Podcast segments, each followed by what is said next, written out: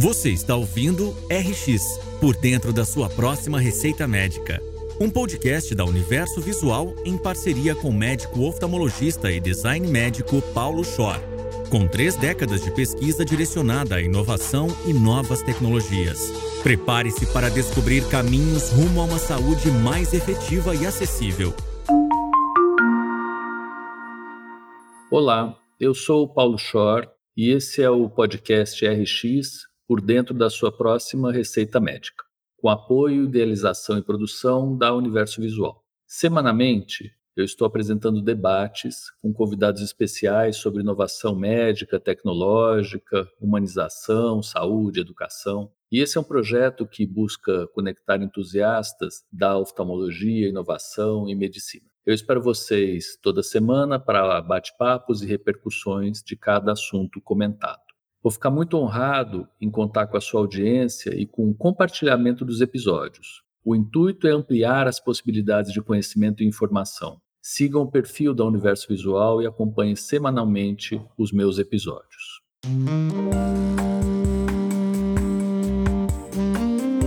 Hoje eu vou ter a honra de conversar com um grande amigo de longa data, Acácio. O Acácio Lima Filho é um farmacêutico formado pela USP no ano que eu nasci, né, Cássio?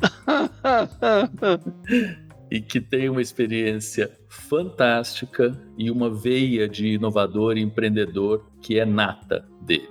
O Acácio fundou a Oftalmos, que quem é, para quem é da oftalmologia, é uma empresa extremamente conhecida. Ele já vai contar para quem não é da oftalmologia o que é Oftalmos, o que foi, o que é hoje. Ele é hoje o presidente da Academia Nacional de Farmácia, um cargo ultra prestigioso e que traz bastante próxima essa formulação. E aliás, Acácio, esse RX que eu coloquei no começo do podcast veio muito, eu acho que em tua homenagem no sentido de formulação, de manipulação, de medicamentos. Eu acho que a gente papeia um pouco disso também. Ele passou um tempo grande na Allergan, que é uma grande multinacional que tinha também uma proeminência quase que única no mercado oftalmológico nacional. Então, Acácio, eu te agradeço muito pelo tempo e, e pela gentileza que é tua marca registrada para a gente bater esse papo. Obrigado, Paulo. É um prazer estar aqui com você. Vai ser uma conversa muito interessante. Vamos lá. Eu acho que a gente pode começar do começo, Acácio. Talvez um pouco o que, que te chamou para a área de oftalmologia uh, depois da história da farmácia. Eu sei que tem um pouco de dentista na conversa que eu acho que você podia compartilhar com o pessoal. Olha, Paulo, na verdade, eu não sei se eu tenho vocação para alguma coisa, sabe, Paulo? Eu tenho curiosidade. Eu era um jovem do interior, meu pai é dentista, e gostava muito de ler, e tinha as curiosidades naturais de olhar para o céu e ficar imaginando por que, que não cai, por que, que não despenca, como é que pode uma coisa não ter fim, como é que o universo pode ser infinito. Então eu tinha uma curiosidade natural pela química, pela biologia, pela vida em si. Naquela época, década de 60, 66, as opções de trabalho no interior eram muito restritas, né? E meu pai falava: não, vai fazer odontologia, fica com o meu consultório, aquela conversa clássica. Eu prestei vestibular, entrei na USP, na faculdade de farmácia e odontologia, né? E fiquei conhecendo o curso de farmácia, né? Falei, puxa, tem tudo que eu gosto. Tem botânica, tem fisiologia, tem química. Falei com meu pai, desisti do curso de odontologia e prestei vestibular de novo e fui fazer farmácia e bioquímica naquela época na rua Três Rios, daquele prédio maravilhoso, que hoje é um centro cultural. E praticamente foi a segunda turma aí para o conjunto das químicas da cidade universitária. E peguei a época da Revolução, invasão do CRUSP, tudo aquilo, sabe? É, Chico Buarque, Elis Regina cantando num banquinho do CRUSP, cenas inesquecíveis da minha vida. Inclusive a invasão do CRUSP com os meus amigos sendo despejados. Mas, enfim, Paulo, eu gostei muito do curso, e ainda durante o curso, tinha a possibilidade de fazer curso noturno, eu fui para Bristol, né? No departamento de microbiologia clínica, que era um laboratório de pesquisa de antibióticos. E depois fui convidado a entrar para a Allergan, que estava iniciando a vida no Brasil, né? Eles tinham adquirido o laboratório oftalmológico Kerato, que era um laboratório especializado em oftalmologia, e eu fui o primeiro farmacêutico Eu não tinha nem começado ainda a trabalhar e estava nos Estados Unidos, vendo a diferença abissal que tinha né, entre a fabricação de medicamentos no Brasil e a fabricação já nos Estados Unidos, com todos os conceitos de boas práticas. E foi lá que eu aprendi a fabricar produtos oftalmológicos. E fomos introduzindo a empresa no Brasil, montando a parte industrial, controle de qualidade, tudo. E quando eles tiraram as pomadas oftálmicas de linha, que até hoje a Allergan não fabrica pomada oftálmica no Brasil. Eu resolvi montar uma farmácia para manipular a pomada oftálmica. E foi assim que começou a Oftalmos. Era uma farmácia para manipular produtos que a indústria não estava mais entregando. Eu acho que era o lugar certo na hora certa e o meu contato com a universidade, com você, com o Dr. Rubens, foi fantástico, né? Foi, uma parte da, da aventura da minha vida. E a farmácia foi evoluindo, evoluindo, sempre fazendo o que o médico precisava e não o que a empresa precisava, né? E fomos colaborando com teses, uma aulinha aqui, outra lá, e fomos ficando no departamento onde estamos até hoje como colaborador, né, Paulo? Então, essa é, é um resumo da minha vida. A Oftalmos Farmácia criou alguns produtos que era uma grande inovação na época. Na própria farmácia já era uma inovação na época. Né? Ninguém falava em prescrever produto oftalmológico. A farmácia, então, teve que começar divulgando o que era uma prescrição médica, como prescrever um, uma fórmula e frequentando aqueles congressos que, se você lembra bem, eram distribuição de amostra grátis e alguns equipamentos de consultório, né? Lâmpada de fenda, caixa de provas, né, aquilo tudo. Não, existia ainda a alta tecnologia, ainda não tinha chegado a alta tecnologia. A alta tecnologia na época eram umas lentes de contato coloridas, lembra? Então não tinha tanta inovação. E assim a farmácia foi indo e nós preparamos o primeiro viscoelástico praticamente no mundo, substituindo o ácido hialurônico por metilcelulose.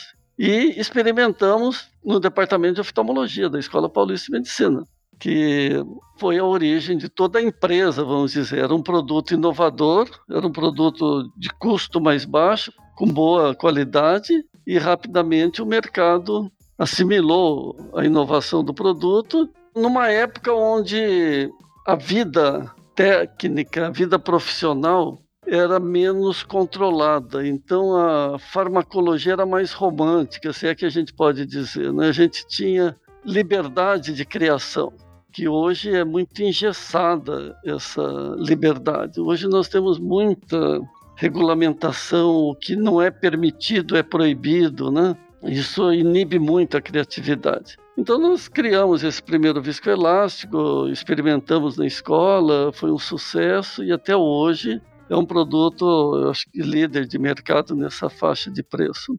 Com isso, eu resolvi criar uma indústria farmacêutica. E criei a indústria farmacêutica. A Oftalmos foi criada a partir desse produto. E a farmácia, com o tempo, trocou de nome, ficou a iPharma. E hoje nós somos parceiros de uma indústria japonesa, a Roto, do Japão, há 120 anos da mesma família. Uma empresa fantástica, com um grande laboratório de pesquisa em células, né? Eles, eles têm uma linha dermatológica muito grande além da linha oftalmológica, e adoram estudar apoptose, né? É uma empresa especializada também em oftalmologia de venda livre.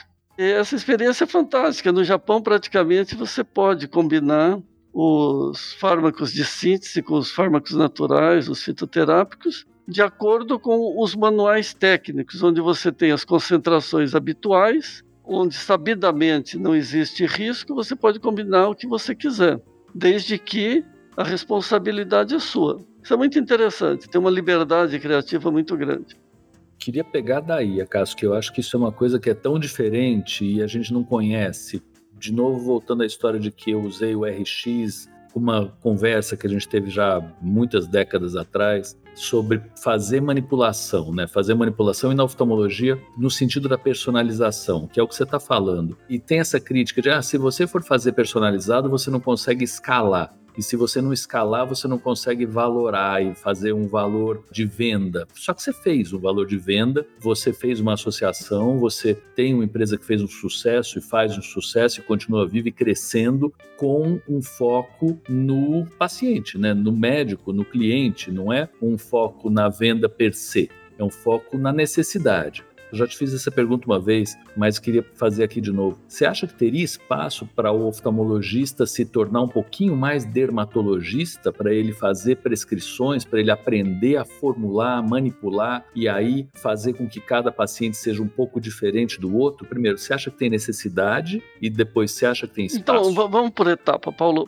O medicamento certo para o paciente certo na hora certa. Esse é o ideal você ter à sua disposição aquele medicamento para aquele paciente. Isso daí era o que se fazia antigamente, né? A farmácia magistral é isso. Você manda uma prescrição onde tem as concentrações do produto que você deseja e a farmácia prepara para aquele paciente aquele produto. Isso foi há mais de um século atrás, as farmácias trabalhavam assim, veio a indústria farmacêutica e modificou tudo. Vieram as drogas de síntese, a indústria começou a preparar o que ela tinha interesse em preparar para a média da população, não para aquele paciente específico. O mundo mudou, a síntese evoluiu, vieram os biológicos agora, as vacinas, os anticorpos monoclonais, e de repente, Paulo, você tem nos Estados Unidos uma impressora 3D numa indústria farmacêutica produzindo o medicamento certo para o paciente certo na hora certa. Não, você manda para aquela indústria farmacêutica a sua prescrição e eles produzem um comprimido sublingual para aquele paciente com a dose certa na hora certa. Quer dizer, o ciclo da farmácia voltou com alta tecnologia. Interessante isso, né? Isso já está funcionando nos Estados Unidos, vai muito bem. O médico manda direto para a indústria a prescrição, a indústria manda para o paciente. É altamente inovador, né? Só para pegar um micro ganchinho aí, desculpa te, te, cortar, mas a ideia até da distribuição personalizada da quantidade de medicamentos que a gente não tem no Brasil e que tem nos Estados Unidos, né? Você fazer um, uma dispensação, eu preciso de três comprimidos, toma três comprimidos. E aqui não, você tem que comprar 30, né? Vai nesse sentido que você está falando, da retomada da quantidade, do respeito e da autonomia de cada, de cada paciente vamos pegar o que tinha de bom antigamente e retomar agora com as práticas interessantes que tem no momento, né? Exatamente, Paulo. Vamos voltar que a gente estava falando sobre a indústria, né? As indústrias vão se fundindo e formando grandes conglomerados. E a indústria tem que estar sempre inovando com produtos novos para continuar tendo as suas ações na bolsa, sempre valorizando. Então a indústria cuida do macro mercado. A indústria cuida do mercado de populações ricas e grandes. Não estou querendo falar mal da, mas é onde tem condições de desenvolver, crescer e ter o reconhecimento financeiro que ela merece. A indústria faz coisas muito, muito boas. Mas sempre tem espaço. Cada vez que a indústria cresce mais, aumenta também o espaço da indústria, da empresa pequena com foco mais restrito. Oftalmologia é 5% do mercado farmacêutico, mais ou menos a manipulação deve ser um, um, um, milésimo disso, sabe? Não tem exatamente o número. Mas é muito interessante para a satisfação profissional. Você está sempre aprendendo, sempre inovando. Você não fica durante 20 anos fabricando o mesmo produto, produzindo a mesma fórmula. Cada dia que passa é uma surpresa. E alguém que foi no exterior observou alguma coisa, o Philip Rosenfeld, por exemplo, o que, que ele fez? Ele fez o exercício puro da farmacologia. Ele tinha o Avastin, que não era uma droga indicada para oftalmologia, era indicada para câncer de colo, se não me engano, e ele, especialista em retina, conhecedor da fisiologia da degeneração macular, resolveu usar um produto inibidor do anti-VEGF. E foi um sucesso. O que, que ele fez? Ele simplesmente usou o conhecimento farmacológico e uma droga que a gente classifica como off-label, uma droga que não foi desenvolvida para aquela finalidade, foi testada, experimentada e com muito sucesso. Eu sempre brinco, o primeiro médico que tratou uma úlcera de córnea por acantameba usou um bacacil que era um produto abebicida para piscina, né? Então, o que, que ele dispunha no mercado? Não dispunha nada. Ele tinha uma biguanida na formulação de um produto para tratar piscina. Então isso é muito prazeroso para quem gosta de farmacologia, quem tem gosto pela liberdade criativa, sabe, Paulo? Que, que é a sua ideia 20 anos atrás de tratar aquela lamela de, de, de esclera, né? de córnea, né? colocando ela no, Ex vivo, né? Ex, ex vivo, exatamente. Que hoje estão falando disso, né? Tirando o fígado, tratando o fígado, volta para o paciente. Você tratou aquela lamela no meio para conservação de córneas, com uma concentração muito baixa de antibiótico, que era totalmente atóxica, né? Você vê, essa é a criatividade, esse é o cérebro funcionando, né? Que é fundamental para a evolução e para a inovação, né, Paulo? Que é o nosso esporte, né, Cássio? A gente gosta disso, esse é o nosso hobby, né? Toda vez que me perguntam hobby, eu falo erradamente que é trabalho, mas não é. Eu acho que é deixar o cérebro funcionando, né? A gente gosta de ver os, os neurônios correndo. Exatamente. E, e, conta um pouquinho dessa história do Japão, Acácio. Eu entendi que no Japão, se você tiver substâncias que não têm notadamente um poder que se você juntar Lé com CRE dá algum problema e que a dose já está estabelecida, você vai e usa é um pouco do raciocínio de que aqui você não pode fazer nada que não seja legislado? Ou como funciona é, isso do Japão versus Brasil nesse sentido de o que, você pode usar lá o que você pode usar aqui? Descongestionantes, anti-inflamatórios, e fitoterápicos, por exemplo. Você tem os de síntese e tem os, os naturais. Os, sabidamente, você conhece as concentrações ideais. Estão descritas na literatura, nos livros, nas pesquisas clínicas todas. Qual é o risco de misturar por exemplo, uma nafazolina, que é um descongestionante clássico, com calêndula. A atividade da calêndula está descrita né? dentro dos fitoterápicos, existe, existe até uma, as plantas que a Anvisa aceita, suas concentrações usuais, tudo. O laboratório no Japão ele pode misturar isso e consegue fazer um produto muito rapidamente. Aqui é mais difícil, é, é muito difícil, né? Mesmo alguns medicamentos clássicos da oftalmologia, por exemplo, atropina 1%, fenilefrina 10%. Isso está descrito em todos os livros de farmacologia ocular. Por que, que você precisa ter um registro e tentar, durante anos, fabricar um produto que está descrito na literatura? Se você tiver um laboratório com certificação de boas práticas, teoricamente você poderia fabricar isso com um simples relatório menos complicado. Não é um excesso regulatório, Paulo. A regulamentação vai ficando cada vez mais fina, né? A Anvisa fez um trabalho muito bonito e faz ainda, sabe? Eles começaram na regulamentação mais grossa e depois foram afinando, né? A gente vai também aprendendo a acompanhar a evolução regulatória, porque a indústria, a empresa, a farmácia não consegue acompanhar no mesmo ritmo que ela é criada, né? As novidades regulatórias aparecem diariamente. A empresa tem que ir correndo atrás e tentando se adaptar. Com isso, muita empresa fecha, sai do mercado e, ao mesmo tempo, aparecem empresas mais bem equipadas, mais preparadas tecnicamente e tal.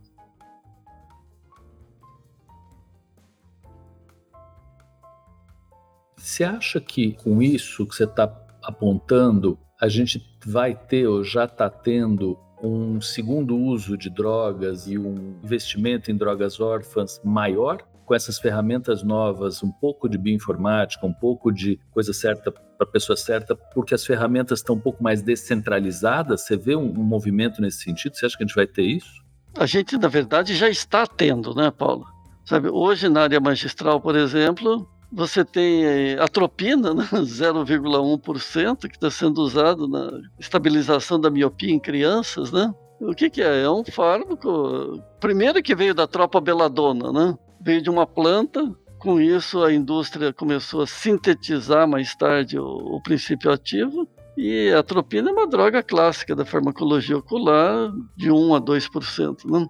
E de repente alguém resolve testar, estabilizar a miopina provocando essa midríase clássica do fármaco. Né? E aparentemente é um sucesso. Né? E inúmeras drogas vêm sendo utilizadas com o seu segundo uso. O Brasil ainda não tem essa regulação do segundo uso do fármaco. Nos Estados Unidos, por exemplo, você consegue facilmente uma patente de segundo uso.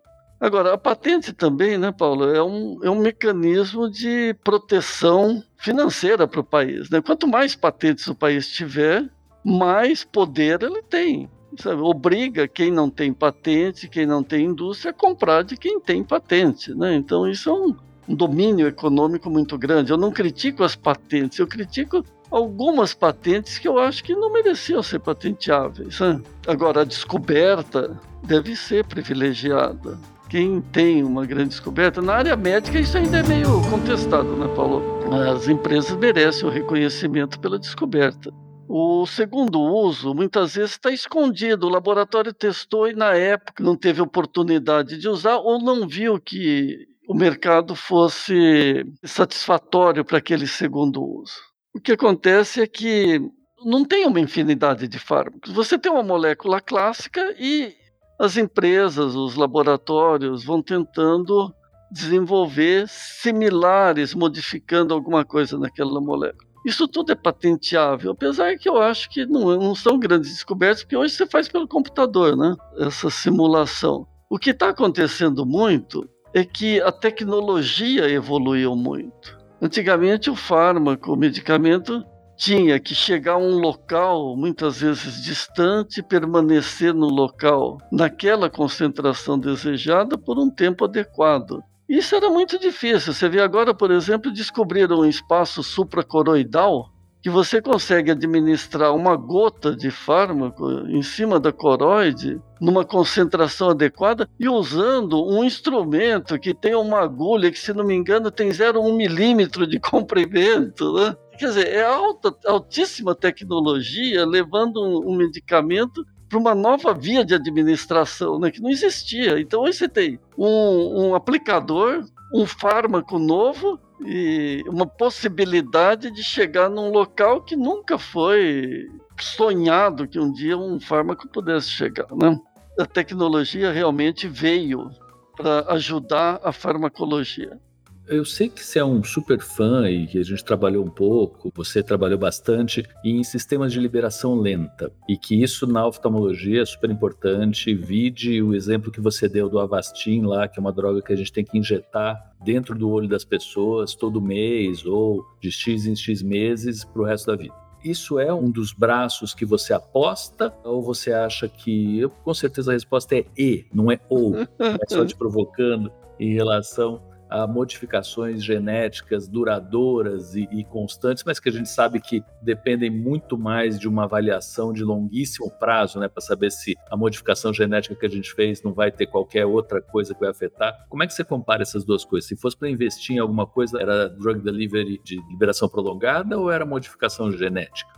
Essa, essa é uma questão fantástica, né? Essa a gente fica conversando a vida inteira e eu acho que não chega a uma conclusão, né? Mas né, deixa eu voltar só um pouquinho atrás, Paulo. Você vê, por exemplo, né? A riboflavina e o crosslink. É um exemplo típico. A riboflavina sozinha para tratar um ceratocone é utópica. Aparentemente pode ter ultravioleta solar tal, mas ela associada ao laser forma um sistema terapêutico. E a tecnologia, junto com a farmacologia, juntos formando um sistema terapêutico. Agora, voltando às inovações, Paulo, elas vieram para ficar, não tem, não tem dúvida nenhuma. Dos dois lados. A terapia gênica e a, a tecnologia farmacêutica. É, é o mercado que puxa a evolução, Paulo. É o mercado que puxa, a necessidade que puxa. Ninguém fica mais pesquisando nesses grandes centros dos universitários de acordo com a intenção deles. Eles trabalham pesquisando de acordo com o mercado, as necessidades do mercado, porque tem que ter alguém que financia a pesquisa. Né? Não tem mais a pesquisa livre, grátis. Quem paga a conta é quem tem interesse na inovação, no produto novo. Então, dos dois lados, eu acho que vai evoluir. Está evoluindo muito na tecnologia, mais do que na gênica, porque o nível de cientista para tecnologia é diferente do nível cientista para terapia gênica. Na parte tecnológica, você vê o desenvolvimento fantástico dos equipamentos nos últimos 30, 40 anos. Né? Então, as crianças já aprendem na escola a lidar com mecatrônica, já sabe o que é chip, já sabe o que é um monte de coisa. Né? Ao passo que você tem um cientista que tem uma formação para tentar fazer uma terapia gênica, Aí tem mestrado, tem doutorado, tem laboratório, tem uh, décadas né, de, de, aprendizado, além de ter alguém para ensinar, né? Sabe, você tem que estagiar num local onde a ciência esteja disponível. Então eu acho que os dois estão evoluindo muito bem. Eu acho que a tecnologia vai mais rápido, sabe? Cada dia que passa a gente ouve alguma inovação tecnológica, você vê as vacinas, a rapidez com que as vacinas foram produzidas agora nessa pandemia, né?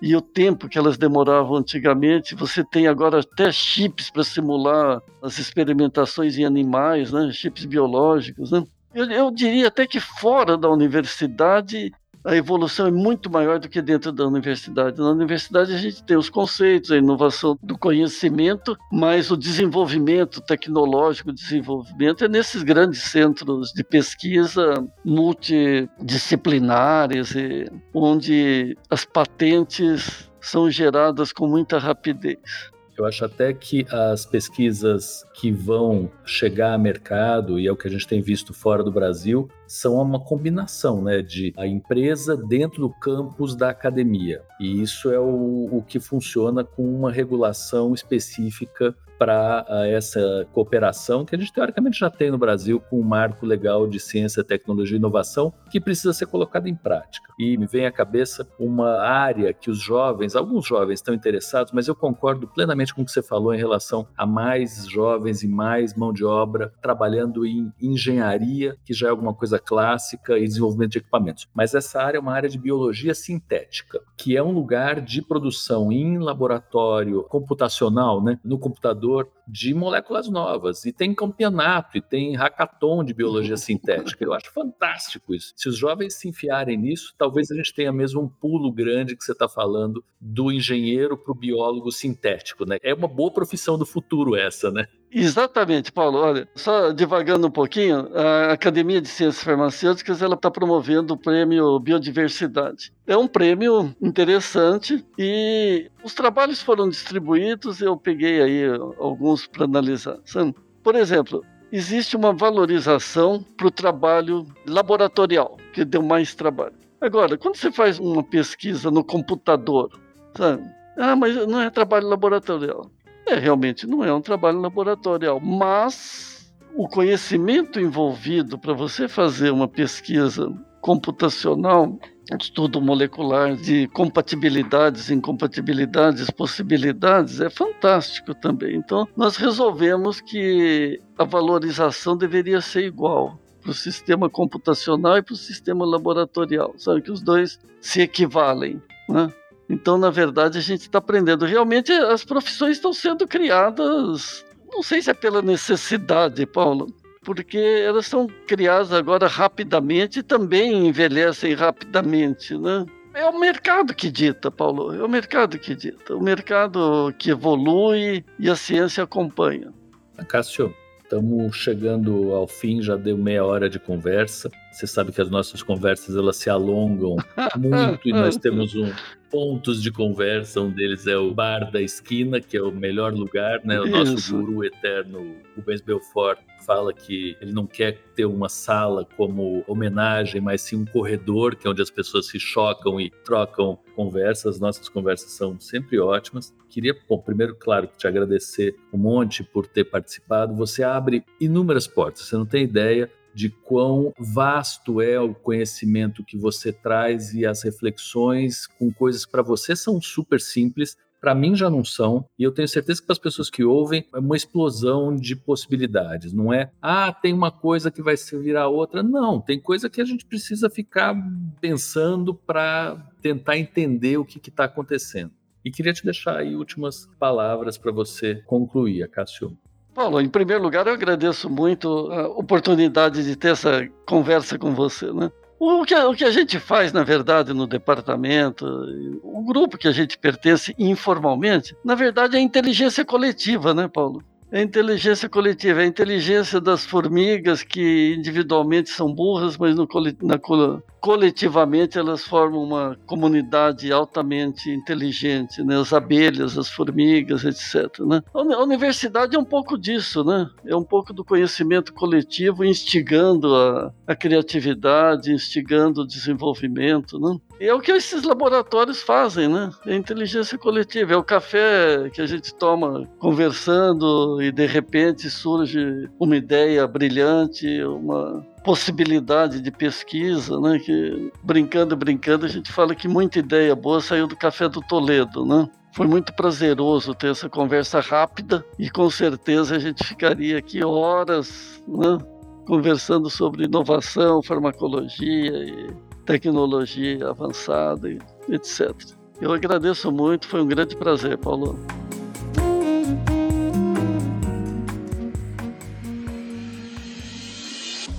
Você acabou de ouvir RX por dentro da sua próxima receita médica com Paulo Schor. Aproveite para se inscrever em nosso canal e acompanhar semanalmente as histórias e repercussões que serão apresentadas por aqui. Siga também as nossas redes sociais, arroba Revista Universo Visual e arroba Paulo Schor. Até a próxima!